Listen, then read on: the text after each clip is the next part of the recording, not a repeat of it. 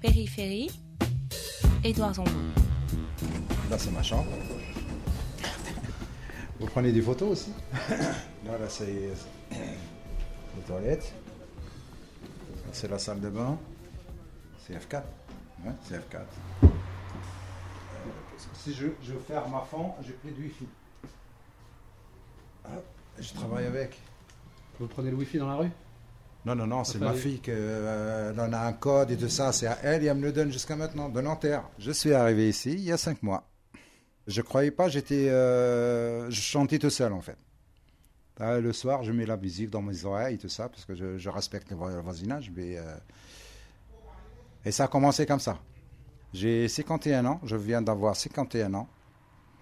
Euh, je travaille comme euh, chauffeur-livreur, on va dire. euh, je suis MacGyver de la collecterie. Avant, votre situation, c'était quoi? C'était la rue, hein, la famille, chez la famille, tout ça. Et euh, je dormais dans la voiture aussi, pas mal de temps. C'est vraiment un petit village, et, mais il n'y a pas de maire. Le maire, c'est tout, tout le monde, c'est le maire. hein, euh, ni adjoint, ni rien. hein. Si tout le monde se participe, on décide ensemble et, euh, et pof, ça redémarre. Et vous, vous êtes écouté quand vous donnez votre avis? Euh, beaucoup. Euh, en fait, tout le monde écoute tout le monde. hein. C'est euh, comme au Parlement. hein.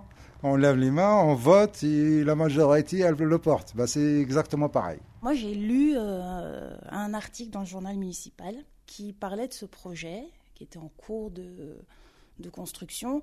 Et comme on cherchait à déménager pour, euh, pour s'agrandir un peu, du coup, j'ai appelé en me disant, euh, bon, ça doit être des potes qui sont déjà organisés entre eux et que et il n'y aura pas de place pour nous, ça doit être un plan, euh, un réseau déjà. Et en fait, bah non, en fait, ils cherchaient des gens et, et voilà, c'est comme ça que ça a commencé. Raphaël, j'enseigne la philo, euh, la philosophie euh, dans un lycée parisien et j'habite euh, un immeuble participatif à Montreuil. D'une certaine façon, pour moi, l'habitat participatif, c'est un peu redondant.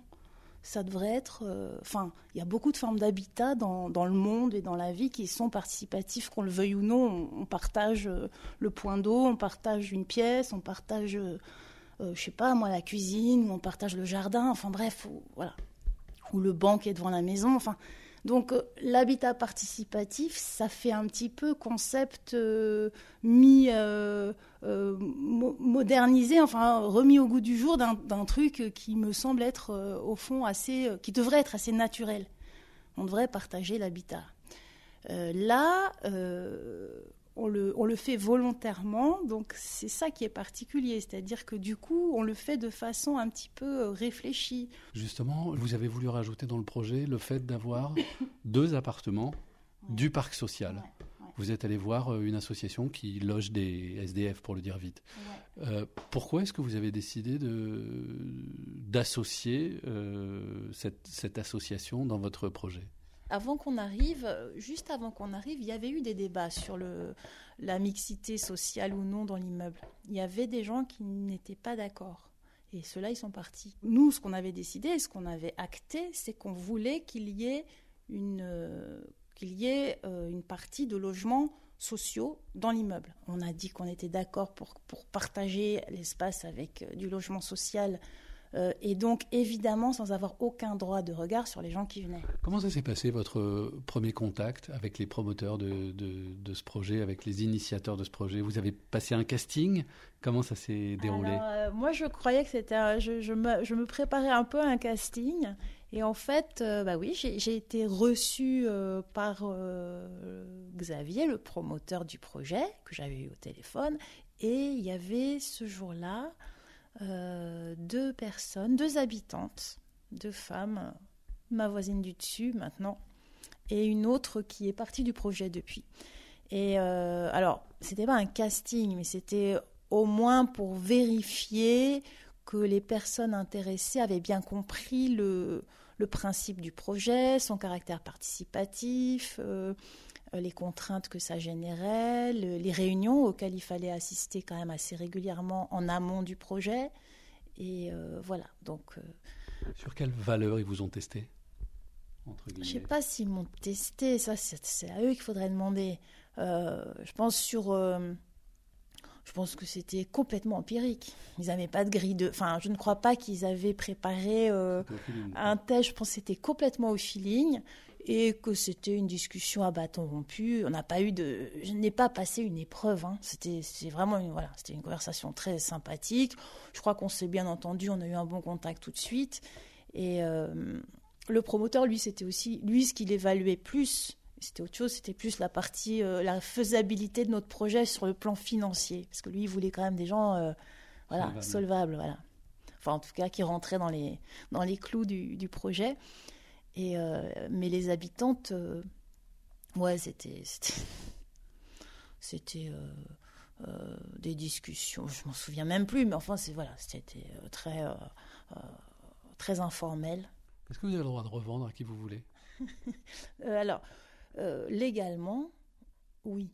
Je crois que légalement, personne ne peut nous empêcher de, de revendre à qui on veut. Euh, en revanche, on, a quand même une, clause dans notre règlement intérieur qui stipule que on doit, euh, en cas de vente, euh, on doit prévenir les autres, déjà les autres habitants, et, et, donc, si possible, trouver un acheteur qui va justement être au courant du projet. Et donc mettre au courant les autres euh, de, de, notre, de notre vente. Et donc éventuellement les, les, les, faire rencontrer les acheteurs potentiels avant de... Si vous deviez vendre, vous diriez à votre acheteur qu'il faut quelle valeur, quelle qualité pour habiter ici?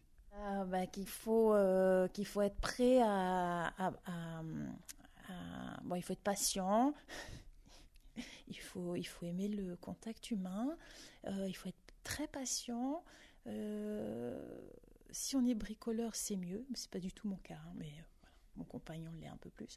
Euh, il faut être très patient et puis très et puis prêt à effectivement à s'investir dans dans dans, des relations régulières avec les habitants. Il ne s'agit pas de si je disais à quelqu'un, si je présentais le lieu à quelqu'un, je lui dirais qu'il a, il, il intégrerait forcément un, un, lieu de vie où il ne pourrait pas passer inaperçu.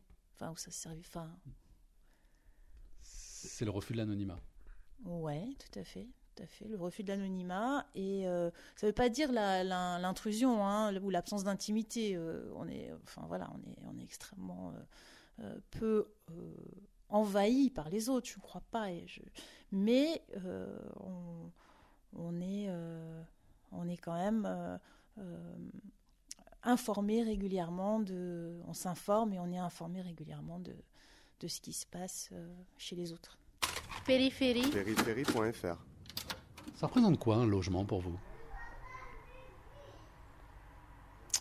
Beaucoup, beaucoup de choses. beaucoup de choses. De se trouver en soi-même déjà. Euh, je peux pas m'exprimer sur ça puisque c'est euh, beaucoup. C'est c'est toute une vie qui recommence. Dès qu'on a un toit, on, on est dans, dans, la propreté, on, fait ce qu'on veut, on dort quand on veut. Ben, on a des projets aussi. Et on regarde le futur avec euh, du, une bonne œil. Vous saviez dans quel immeuble vous arriviez quand vous avez été relogé par euh, Habitat Humanisme? Non, Je ne savais pas du tout. C'était une surprise. Là, euh, cette location, elle vous coûte quoi à vous aujourd'hui?